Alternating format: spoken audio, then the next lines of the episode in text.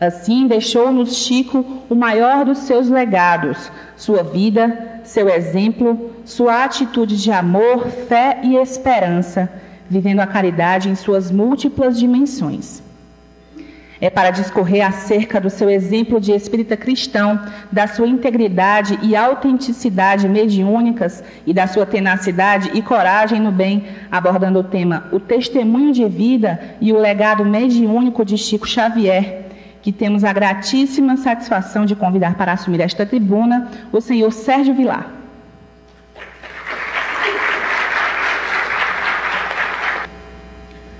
Queridas irmãs, queridos irmãos, que a doce e suave paz do Evangelho de nosso Senhor Jesus Cristo esteja e abençoe os nossos corações. Em 1986, entrava pela primeira vez a casa de Francisco Cândido Xavier. Quando então fomos surpreendidos ao cumprimentar o médium mineiro, e ele então nos fez a referência de nos chamar pelo nome. E ali ficamos alguns momentos conversando sobre coisas que me deixava bastante impressionado. Chico nos conhecia. Chico, de uma certa forma, revelava coisas que só eu poderia afirmar. Ali começou uma grande amizade. Em 1999, eu era gerente de uma agência bancária e fui transferido para a cidade que me encontro hoje, a cidade de Itapira. E logicamente, quando nós tínhamos algumas novidades, corríamos para Uberaba para contar a Chico Xavier. E ao chegar à casa dele, ao contar a, ao, chegar, ao aproximar e ao cumprimentá-lo, Chico Xavier sorrindo nos diz: Meu filho, você vai para uma bela cidade, aonde eu tenho o título de cidadão itapirense e aonde você terá um trabalho a desenvolver. Fiquei pasmo, porque não havia dito nada a Chico Xavier. E antes que eu pudesse falar alguma coisa, Chico começou ao longo de 40 minutos a nos narrar todas as dificuldades, todos os problemas que nós iríamos enfrentar naquela cidade. E ao final desta conversa, ao sorrir, ele nos disse: Meu filho, lembre-se de uma rosa tão bela, tão bonita e tão perfumada assim será a sua vida em Itapira. Mas não se esqueça que a rosa tem um corpo e o corpo tem os espinhos.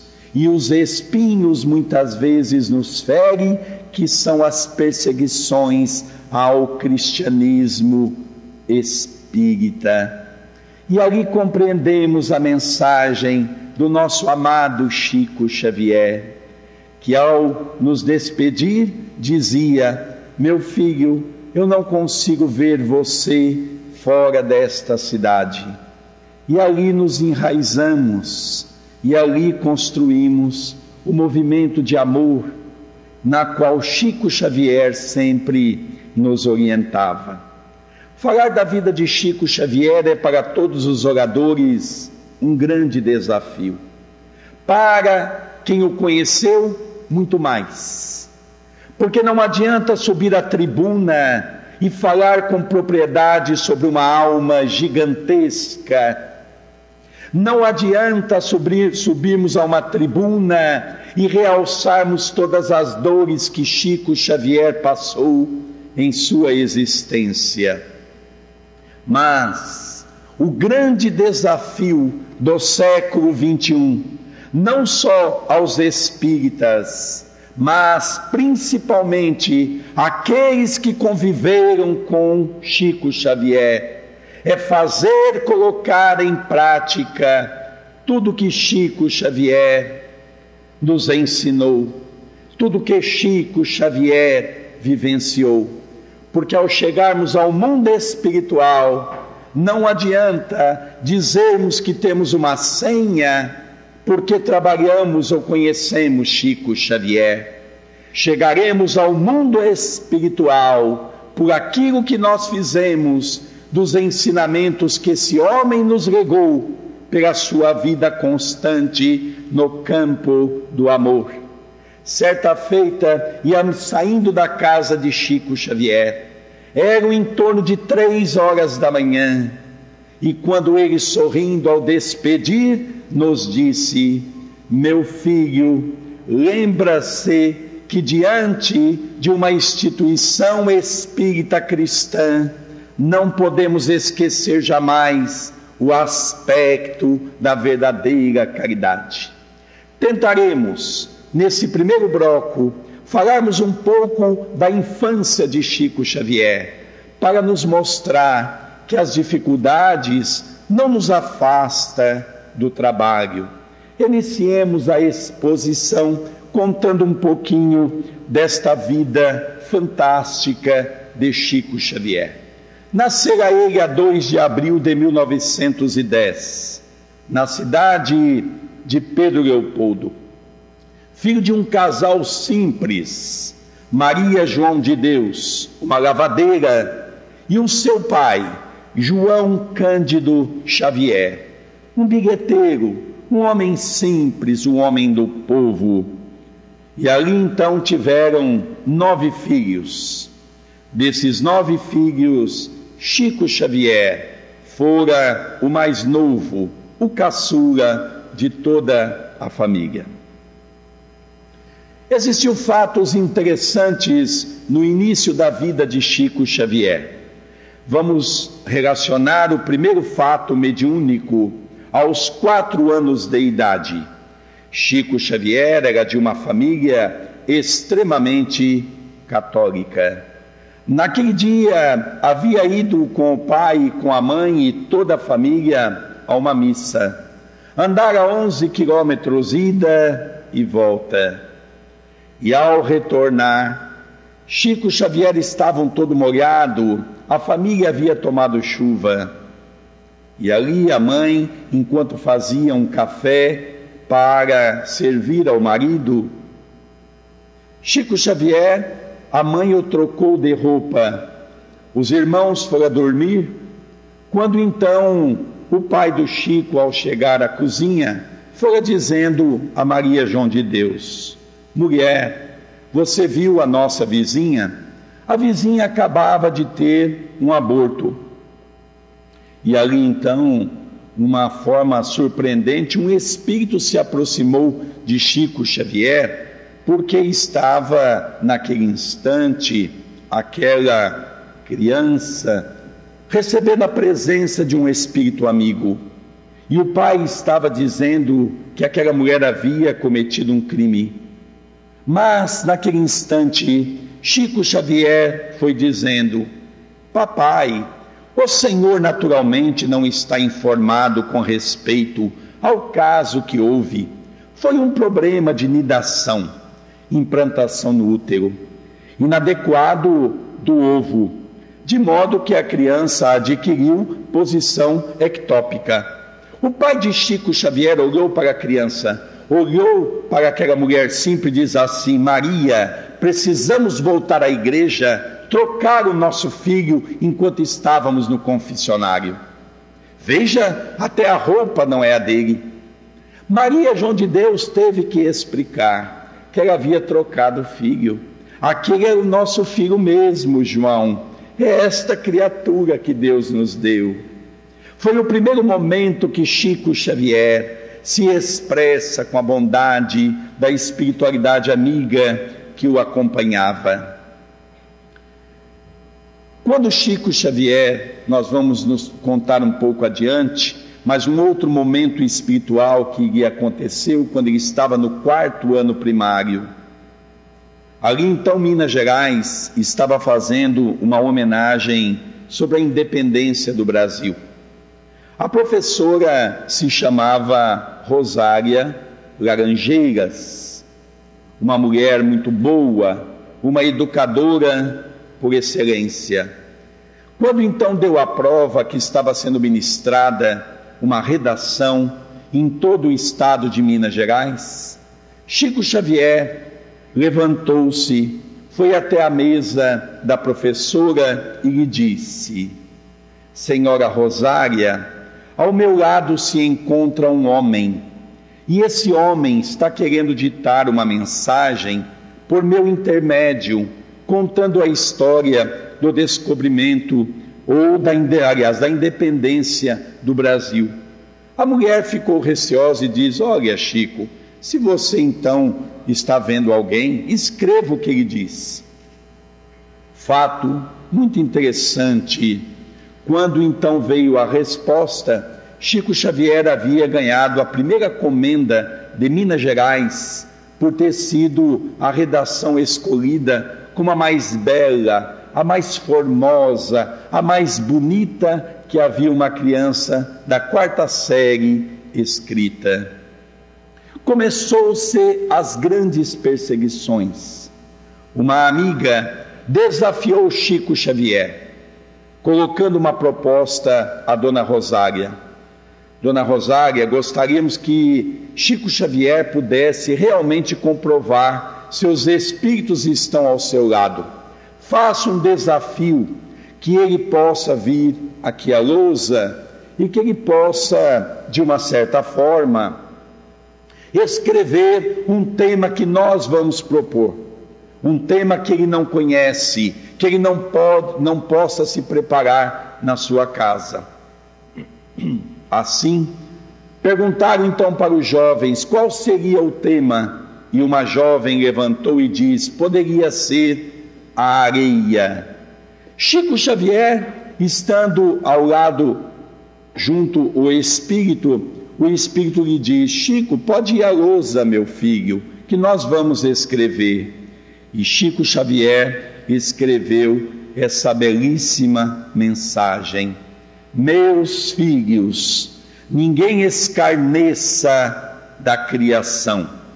O grão de areia é quase nada mas parece uma estrela pequenina refletida ao sol de Deus. Dona Rosária, vendo a beleza das colocações daquele menino, lhe diz: Vamos apagar tudo e não se conversa mais sobre esse assunto. Começaram os dramas de Francisco Cândido Xavier.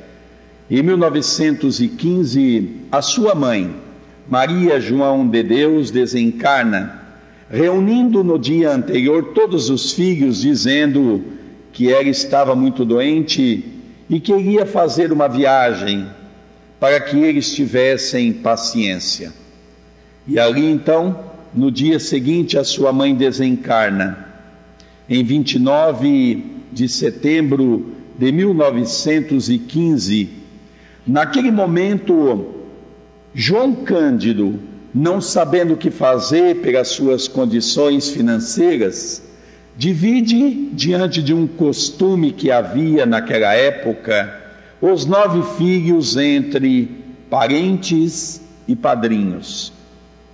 Chico Xavier foi morar então com a sua madrinha, Maria Rita de Cássia. Nós vamos ver os casos pitorescos que Chico vivenciou ao longo de quase três anos que conviveu com Dona Rita. Sua primeira noite na casa da madrinha fora marcada enquanto o menino fora escovar os dentes, Chico Xavier. Momentos antes havia sido apresentado a ele um outro jovem, um pouco mais velho que ele, de nome Moacir era um sobrinho de Dona Rita que morava com ela. Chico, ao voltar, Moacir era um menino travesso. Debaixo da cama havia o urinó. Tirou o urinó, urinou e jogou na cama de Chico Xavier. Ali chamou a Dona Rita e lhe disse: Olha, Dona Rita, o que que o menino fez na cama?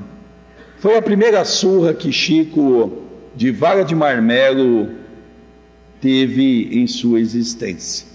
Um dia, na casa de Chico Xavier, ele nos contava, altas horas da noite, para o nosso grupo de Itatiba: É, meus filhos, aquela primeira surra guardo estampada no íntimo de minha alma, porque foi o começo de uma luta para que eu pudesse aprender o capítulo da paciência. A partir dali, Chico Xavier apanhava de três a quatro vezes por dia através de vaga de marmelo. Não se contentando, Dona Rita pegava alguns garfos e enfiava ao ventre daquele menino, e ele ficava com os garfos dependurado ao longo, muitas vezes, de horas sucessivas, quando não tinha que dormir com esses garfos pendurados. E aí então foi quando Chico Xavier, no fundo do quintal de Dona Rita havia uma bananeira, e ele ajoelhou naquela bananeira e começava a orar. Ato este que a sua mãe havia lhe ensinado desde criança. Quando então, naquele momento, ele sentiu a presença amiga de uma pessoa, quando abriu os olhos, viu a sua mãe ao seu lado. E a mãe lhe diz: O que foi, Chico? Por que você está chorando, meu filho? E o Chico contou: Mamãe, você não está vendo as surras que eu estou tendo, os garfos dependurado em meu ventre? Maria João de Deus lhe diz o seguinte: Tenha paciência, meu filho. Você precisa crescer mais forte para o trabalho. Quem não sofre não aprende a lutar. Talvez aqui Chico Xavier aprendeu o capítulo do Evangelho, do capítulo nono da paciência. Quando inicia a dor, é uma bênção que Deus envia aos seus eleitos. Chico estava se depurando, mostrando a nós que é possível vivenciar aqui na terra diante da dor. Começou-se então, Dona Rita, a cada vez mais intensificar o sofrimento aquele jovem, dizendo que era um jovem enluarado, que era um jovem demoniado, porque conversava com os espíritos. E ali então Chico passou a ter um novo modelo de perseguição. Ficava ele três a quatro dias sem comer. Um belo dia, sentado debaixo das bananeiras, ele então orou para sua mãe, pedindo-lhe ajuda. A mãe novamente se materializa e diz: O que foi, Chico? Oh, mamãe, estou com fome. E a mãe então lhe diz assim: Menino guloso tem sempre indigestão. Reze, meu filho. O menino rezou o Pai Nosso quando então, ao terminar, ele percebeu um cachorro enorme, um cachorro grande, na sua boca havia uma fruta de jatobá. Todos sabem que o jatobá tem uma casca dura. Ele estava tão fraquinho que o cachorro já trazia o jatobá mordido. E ali então a mãe lhe apresentou a ele. Naquele momento ele olhou a mãe, ao lhe agradecer, a mãe diz assim: Está vendo, meu filho? Quando nós oramos com fé viva, até um cão pode nos ajudar, em nome de Jesus. O Chico um dia nos contou na casa dele assim: até hoje eu não sei se o cão era encarnado ou era desencarnado. O último drama de Chico Xavier foi uma ferida muito grande que apareceu na perna de Moacir. Na verdade, apresentou-se no joelho e depois desceu para o peito do pé. Levou-se na igreja para benzer, levou-se nos médicos, levou na farmácia. Não havia quem curava aquela ferida horrível no pé de Moacir. Quando então chamou-se uma benzedeira que se chamava Dona Ana Batista. E Dona Ana Batista diz que havia necessidade de fazer uma simpatia. A simpatia era durante três sexta-feiras, uma criança em jejum tivesse que lamber aquela ferida. Naquele instante, Dona Rita olha para o Chico e pergunta: Esse serve?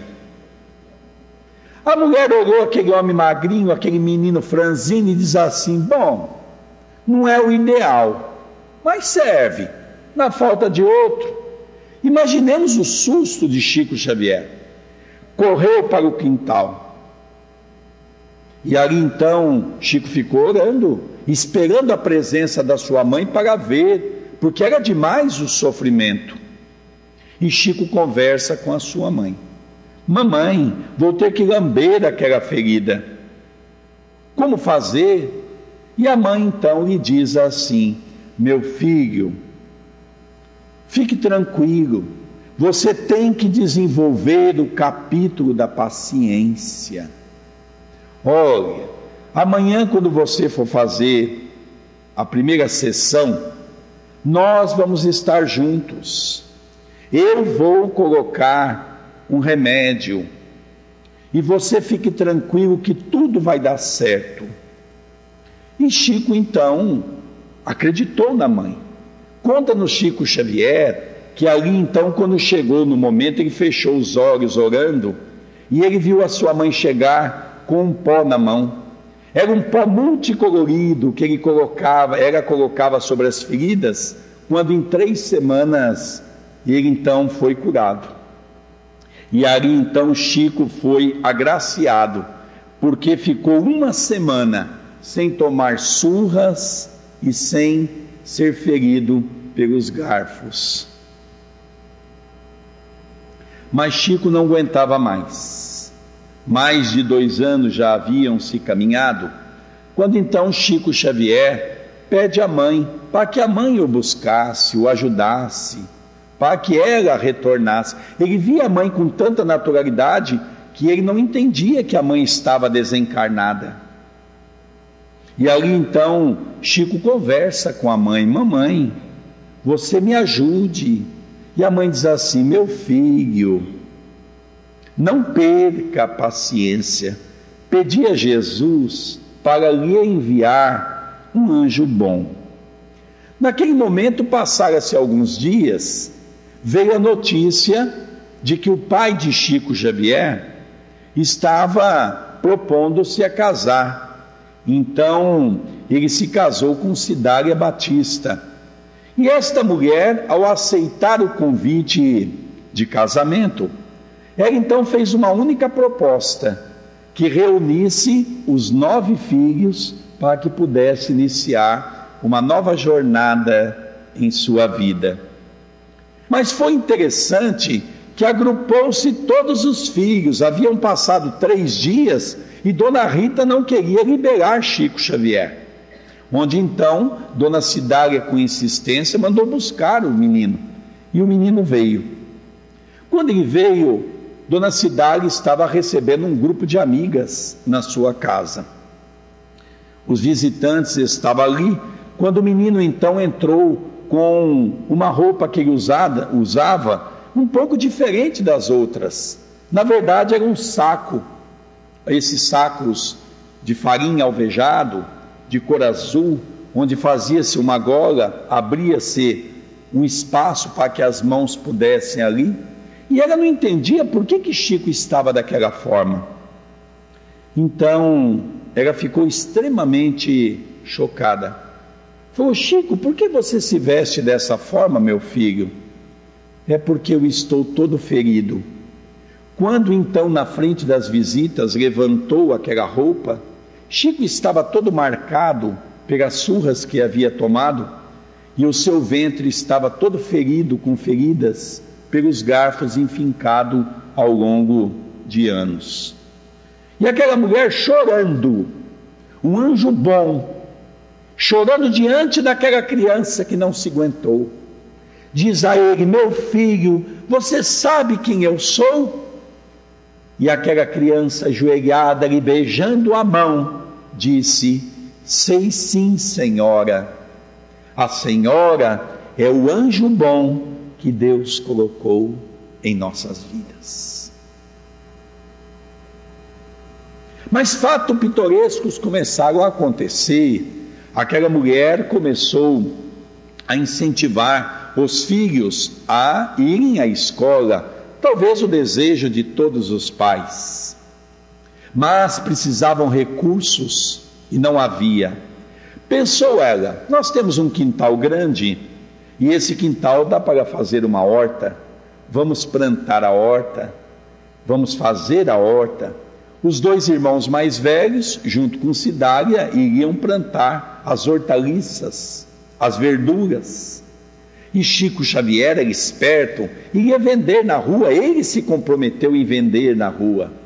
E o Chico, naquela naquela com pequena idade, saía gritando pelas ruas de Pedro Leopoldo: ao alface, couve-flor. E o Chico ali começou as pessoas se encantar com aquele jovem que buscava as instruções escolar através do trabalho abençoado. Quando então começaram a fazer a horta, estava indo tudo bem, os recursos estavam se adentrando. Quando então, num determinado momento, Dona Cidália, um anjo bom, começou a perceber que a horta estava sendo saqueada. Mas ela sabia que era a vizinha, mas ela não queria se indispor com a vizinha. Naquele momento, então, ela pergunta: Chico, quando você está regando, você tem visto a sua mãe? Sim, dona Cidade, tenho visto mamãe. Dá para você fazer um favor? Pergunta a dona Maria João como é que eu devo proceder com os legumes que estão sumindo da horta? Porque eu não queria me indispor com a vizinha. Eu acho que com o vizinho nós temos que conviver bem. O Chico diz: perfeitamente, vou conversar então com a minha mãe. No dia seguinte, Chico então volta e diz: Dona Cidália, a mamãe apareceu, conversei com ela. E ela diz que é para a senhora fazer o seguinte: pegue a chave e toda vez que o papai for trabalhar, toda vez que a senhora for é, buscar lenha e nós estivermos na escola e a casa ficar sozinha, dê a chave à vizinha. E Chico contava sorrindo: a partir desse momento, nunca mais sumiu nada de casa. Chico fica sem ver a mãe, porque as perseguições começaram a ficar intensas. Em 1920, o pai de Chico Xavier, juntamente com o padre, queriam internar Chico Xavier, porque acreditavam eles que Chico Xavier estava vendo o demônio.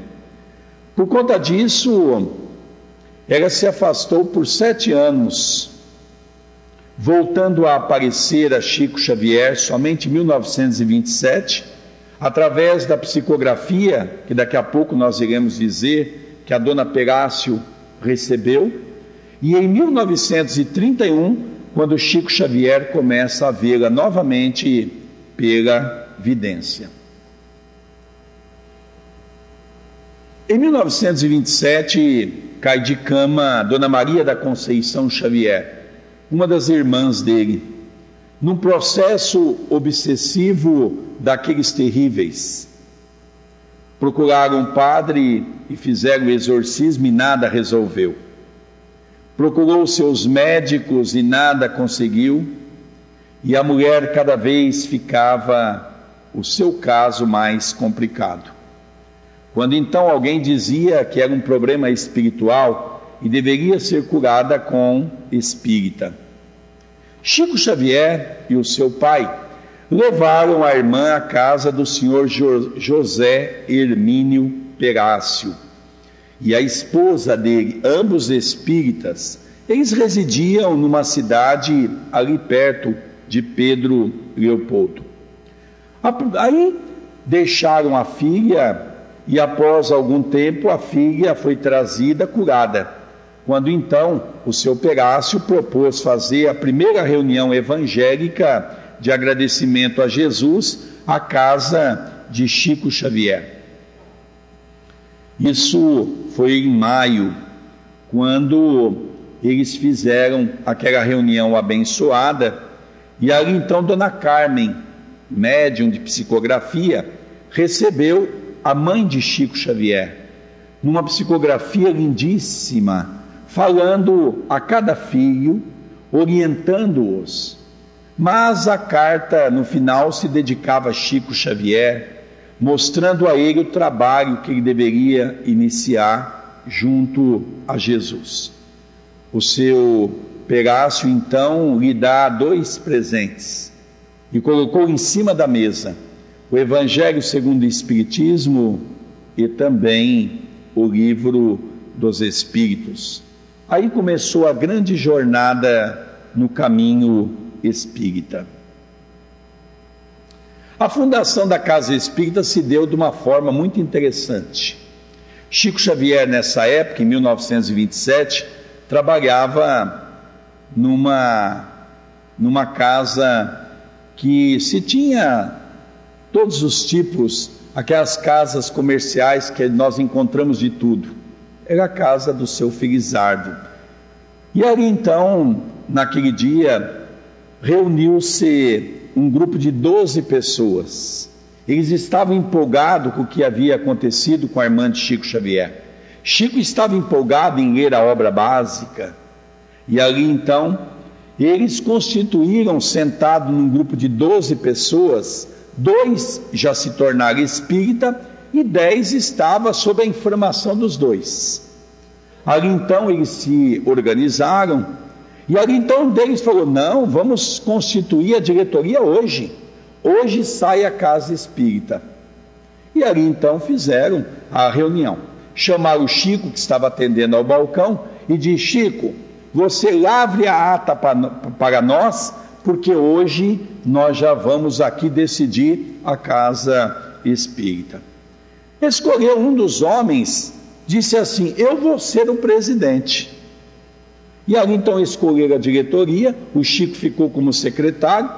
Quando então Chico estava contentíssimo, porque estava saindo a casa, escolheram até o nome Centro Espírita Luiz Gonzaga.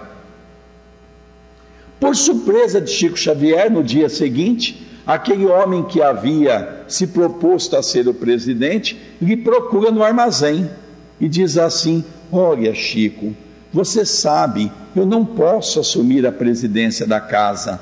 Eu sou de família católica. Ontem eu me empolguei porque estava com um pouco de vinho na minha cabeça, mas eu não posso assumir. Voltou tudo a estaca zero nem começou a casa espírita, ela já estava sem presidente. O presidente ficou um dia, depois abandonou o barco, não é? Logo em seguida fizeram uma nova reunião e o irmão de Chico Xavier, José Xavier, assumiu os trabalhos. Bom, arrumaram uma sala e começou então as atividades. Começaram o trabalho, Chico começou o trabalho de incorporação. O irmão do Chico, José, que era o presidente da casa, fazia a função de doutrinador. Num belo dia, apareceu na cidade de Pedro Leopoldo, em 1927, apareceu Dona Rita Silva. Era mãe de quatro filhas, um processo obsessivo terrível. Algumas meninas chegaram até acorrentadas. Elas se mordiam, elas se batiam, era um processo obsessivo terrível. E foram atrás do Chico para resolver no Centro Espírita Luiz Gonzaga. Começaram os trabalhos de paz. A família ficou na cidade ao longo de algum tempo. Quando então, um belo dia, o irmão de Chico Xavier teve que viajar. Quem queria doutrinar?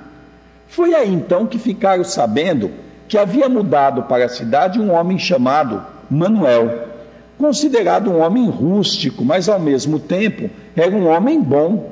E segundo as informações, era um excelente doutrinador. E ele então foi convidado para estar lá, no lugar de seu José, que naquele dia não estava. Quando ele chegou, Chico, o que eu devo fazer? Olha, os bons espíritos vão dar as instruções e quando você então começar o trabalho, você fique atento àquilo que os espíritos vão dizer. E ele então diz assim: pode deixar, Chico, pode deixar, que está tudo certo. E ele recebeu a orientação espiritual para que ele pudesse ser, não é? Dentro das orientações, ele tivesse muito, muita firmeza. Então ele diz assim: quando o perseguidor infeliz apossar-se do médio, aplique o evangelho com veemência. Você entendeu? Perfeitamente. E o homem tinha debaixo do braço uma Bíblia enorme que ele carregava. Era uma coisa assim gigantesca. E ele com o livro debaixo do braço. O Espírito deu mais algumas orientações e de repente o Chico ficou mediunizado com uma daquelas entidades ferozes. E o Chico se contorcia, o Chico gritava, como ele mesmo contava para nós. E ali então o homem, vendo tudo aquilo ali, pegou o evangelho e não se fez de rogado. Ele então pegou a Bíblia, bateu a Bíblia várias vezes no crânio de Chico Xavier, exclamando irritadiço: Tome o Evangelho, tome o Evangelho. Chico ficou seis dias com torcicolo. E o Chico brincava dizendo assim: fui uma das poucas pessoas que tomou uma surra de Bíblia. Os empregos de Chico Xavier. 1917 começa a trabalhar na horta no quintal da casa. Em 1920, quando ele então tinha esses contatos com a mãe, com os espíritos, o pai queria o internar no hospital, num hospício. Quando o padre gostava de Chico. O padre não entendia as comunicações, mas achava o menino um, menino coerente. E o pai estava convicto quando o padre então achou uma solução. Naquela cidade havia uma empresa que era uma companhia de fiação e tecelagem. E o padre então fez uma proposta ao menino Chico: Olha, Chico, para o seu pai não internar você no hospital, é preferir você ir trabalhar, porque você vai ocupar o seu tempo. Então, em 1920, começa a jornada do Chico. Entrava às sete horas da manhã na escola e saía às onze e meia. Almoçava, descansava um pouco. Depois, quando era às 15 horas, entrava na fiação e trabalhava ali então até às 23 horas. Bom, só que aí começou a ter um problema. Aquele menino, por ter tido uma infância muito judiada, o seu corpo era muito franzino, ele tinha muitas dificuldades no campo da saúde. O pó, a fuligem do, da onde ele trabalhava, começou a fazer mal. E ele teve problemas seríssimos pulmonares, quando ele teve então que se desligar. Foi aí que em 1923 ele começou no bar do Dove. E durante dois anos ele trabalhou, de manhã até a noite, quando ele terminou, depois que ele terminou, que ele terminou a escola, e ali então começou a acontecer uma coisa que começou a incomodar aquele, aquele jovem, porque ele ficava no bar, vendia bebida para a turma e à noite tinha que carregar os bêbados até em casa. E aquilo incomodava profundamente. Em 1925, ele vai trabalhar então com José Felizardo Sobrinho. José Felizardo Sobrinho, a ironia do destino é uma coisa interessante. Era marido de quem? Maria Rita de Cássia, onde o Chico havia morado. Mas esse homem era um homem bom, era um homem justo, né? Nem ele aguentava a mulher, mas era um homem bom. E ele então trabalhou. O Chico gostava muito dele. Até que nessa época aconteceu um fato muito interessante. Porque o Chico, ele começou a, a, a firma começou a ir mal, porque ele caiu de cama. E o Chico, então, nós vamos ver um pouco à frente, que foi trabalhar já na Fazenda Modelo, no Ministério da Agricultura, mas nas horas vagas o Chico ia trabalhar para ele. Até que algum tempo depois ele viesse a fechar o armazém mas no dia do desencarne de José Felizardo, aconteceu um fato interessante. O Chico ia indo para a fazenda modelo, quando encontrou uma pessoa no meio do caminho, a pessoa lhe diz: Chico, você viu quem morreu hoje? Não. o Zé Felizardo. E o Chico, no meio da rua, começa a chorar, porque o Chico tinha uma gratidão muito grande por esse homem. É, Chico, dizia o amigo, infelizmente ele vai ser enterrado no Rabecão. O Rabecão é aqueles caixões que a prefeitura cede quando você não tem condições financeiras para bancar o seu velório. E o Chico então foi lá no Ministério da Agricultura onde trabalhava, na Fazenda Modelo, e diz ao chefe: Olha, eu preciso do dia de hoje, porque aconteceu isso e isso, e eu queria ajudar no enterro. Chico pegou o chapéu que ele usava e saiu de porta em porta na casa de, na cidade de Pedro Leopoldo, arrecadando verbas. E ali, quando ele estava no meio da praça, um cego que lhe conhecia os passos, quando percebeu que Chico estava apressado, diz assim: Ô Chico, aonde você vai? Ora, você não sabe não? Não sei o que. Você viu quem morreu hoje de manhã? O seu Felizardo. E eu estou rodando o chapéu para arrecadar dinheiro para fazer o enterro. O cego então estava com a sua, com o seu chapéu também na mão na praça. E ele diz assim: Chico, encosta mais perto de mim. E o Chico conta que ele pegou o chapéu dele, dobrou o chapéu sobre o chapéu de Chico e diz assim: Chico, aqui tem o que eu recebi ontem e o que eu recebi hoje. Isso vai te ajudar. E o Chico conta da felicidade de poder ter feito o enterro do Felizardo, que era para ele um grande amigo que ele tinha no coração. Depois, em 1933, trabalha na Fazenda Modelo. Nas horas vagas, então, como eu disse anteriormente, ele ia trabalhar na, na, na loja de José Felizardo. 1935 a 1938, ele entra como diarista na Fazenda Modelo, já com emprego mais garantido. Mas foi só em 1938 que ele se efetiva no cargo como secretário, como funcionário da Fazenda Modelo. Em 5 de janeiro de 1959, quando ele mudou para Uberaba, muitas pessoas pensam que ele já havia se aposentado, e na verdade não. Ele se transferiu para Uberaba e ainda trabalhou em Uberaba até 1961, quando então foi assinada a aposentadoria, a 17 de janeiro de 1961. Houve um fato que poucas pessoas conhecem, agora que muitas pessoas estão conhecendo. É um fato interessante que Chico Xavier está nos deixando um retrato da sua vida muito interessante. Nós estamos fazendo um documentário pela TV que nós dirigimos, que é a TV A Caminho da Luz, com muitas pessoas que conviveram com o Chico. E eles estão chegando a uma conclusão que havia muitas coisas que Chico contava para um e ele achava que era inédito, ninguém sabia. Depois do desencarne do Chico, os amigos do Chico estão ficando surpreendidos, porque as coisas estão saindo nos livros. Chico contava para algumas pessoas, para manter a fieldade daquilo que ele queria deixar como mensagem retratada. Mas essa mensagem poucas pessoas sabem. Em 1942, o seu Rômulo Joviano, o chefe dele na Fazenda Modelo, recebeu uma carta do presidente da República pedindo a exoneração de um homem chamado Xavier, que trabalhava no seu departamento. Lembrem-se que em 1942 Chico contava com 32 anos de idade. A mediunidade já estava conhecida no Brasil e no mundo.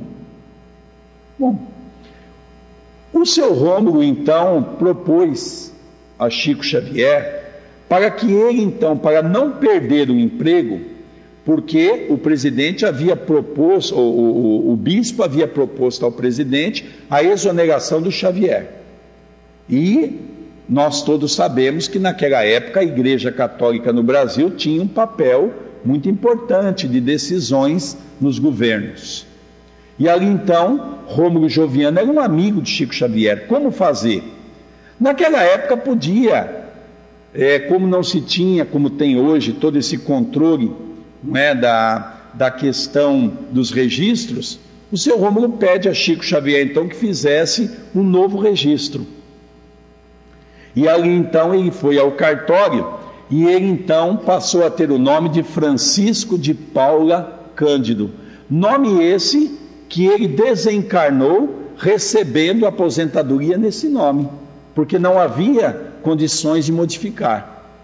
Mas o Chico, incomodado com isso, em 30 de 11 de 1972, o juiz de direito da primeira vara de Uberaba, o doutor Floresto Scarpelli, a pedido de uma ação de Chico Xavier, ele atesta ser a mesma pessoa, ou seja, Francisco Cândido Xavier e Francisco de Paula Cândido. Ao lermos a história dos primeiros cristãos, aonde eles tinham que ter mudado o nome para até mesmo dar continuidade a um trabalho, ficamos imaginando que Chico Xavier talvez seja o último cristão na terra que teve que mudar o seu nome para o trabalho de Jesus. Falar de Chico Xavier, muitas pessoas podem dizer assim, mas olha, vocês conviveram alguns bastante tempo, outros pouco tempo com Chico Xavier. Então vocês falam de um amigo. E quando a gente fala de um amigo, nós geralmente falamos de uma forma assim, um pouco acalorada. Mas fato é que nós vamos nesse momento retratar uma questão científica. A NASA naquela época estava estudando a aura através da máquina Kircher. E ali então Paul Hughes, chefe do Centro de Estudo Científico da NASA, fez mais de 15 mil experiências e percebeu que a aura de cada um era diferenciada um do outro. Uns tinham uma aura um pouco menor, outras um pouco maior percebeu que quem era caritativo tinha uma aura um pouco maior e resolveu estudar Chico Xavier. Era um homem em destaque no mundo todo. Descobriu Paul Hughes que a aura, na média das criaturas humanas hoje encarnada, é de 2 a 20 centímetros. E ali então fizeram os testes com Chico Xavier e descobriram que a aura de Chico Xavier é nada mais, nada menos do que 10 metros de diâmetro, ou melhor, de circunferência. Ficamos imaginando aqui, seria possível, se a NASA descobriu que Chico Xavier tem 10 metros de circunferência, dizer que Chico Xavier é um homem comum? Para nós refletirmos. Chico Xavier teve muitas homenagens. Ele foi apontado em mais de 100 cidades no Brasil com o título de cidadão honorário, ou seja, cidadão do município, na qual Itapira nós tivemos em 1974, Chico Xavier sendo uma das poucas cidades que ele foi receber o título. E para nós foi uma felicidade muito grande ter isso constado nos anais de Itapira. Foi candidato ao Prêmio Nobel da Paz em 1981, com mais de 10 milhões de assinaturas. Recebeu a medalha da Inconfidência em 21 de 4 de 1991 pelo governador de Minas Gerais. Em 2000, numa enquete feita pelo governador Itamar Franco, o mineiro do século, concorrendo ele com Carlos Chagas, Carlos Drummond de Andrade, Pelé e muitos outros vultos mineiro, Chico Xavier ganha como o mineiro do século. Fico hoje a pensar: Chico Xavier ganhou o título de mineiro do século por ser o homem que foi ou por ter sido o médium que foi? Alguns anos atrás, na cidade de Uberaba, se criou a Comenda da Paz, Chico Xavier, se alastrando também para o governo estadual. Foi inspirador de centenas de casas, de instituições, Muitos dos mais novos aqui podem até não conhecer a história da sua casa espírita, mas, mas mais de duas mil casas espíritas no Brasil foram orientadas e foram, de uma certa forma, fundadas sobre o dedo de Chico Xavier. Temos aqui, como já ouvimos falar, uma instituição Meimei. Quem conhecia Meimei antes de Chico Xavier? Temos aqui uma casa com o nome Paulo Estevão. Quem conhecia a história de Paulo Estevão com tanta propriedade como quando nós passamos a conhecer com a obra de Chico Xavier? E por aí nós podemos ir pelo Brasil afora. E aqui então desencarna o grande missionário. Enquanto o povo comemorava em 30 de junho de 2002 o, penta, o pentacampeonato, Chico Xavier se despedia. Naquela manhã, acordou, feliz. Fez a sua barba tradicional, foi para o abacateiro, almoçou junto com aquelas criaturas simples e à noite se despediu. Chico nos deixa saudade. Chico nos deixa a emoção. A emoção daquelas noites que podias comungar ao beijar-lhe as mãos. Chico nos deixa a alegria de que, se nós hoje temos um trabalho, particularmente devo a Chico Xavier, pelas orientações que ele nos deixou, pelo carinho que ele nos tratava. Chico é a expressão do amor, Chico é a expressão da alegria. Mas eu gostaria, nesse instante, de ao encerrar e antes de encerrar, há dois anos atrás, nós conseguimos aprovar uma lei em Itapira. Essa lei ela constitui o mês de abril como mês municipal espírita, aonde constituímos uma comenda e essa comenda se chama um diploma Chico Xavier, um homem chamado amor. E é com grande alegria que faço o portador de Itapira nesse instante desta carta da Câmara Municipal, entregando ao nosso querido Francisco Cajazeiras, que esse ano vai ser contemplado em nossa cidade no mês de julho, com essa comenda tão importante para todos nós espíritas.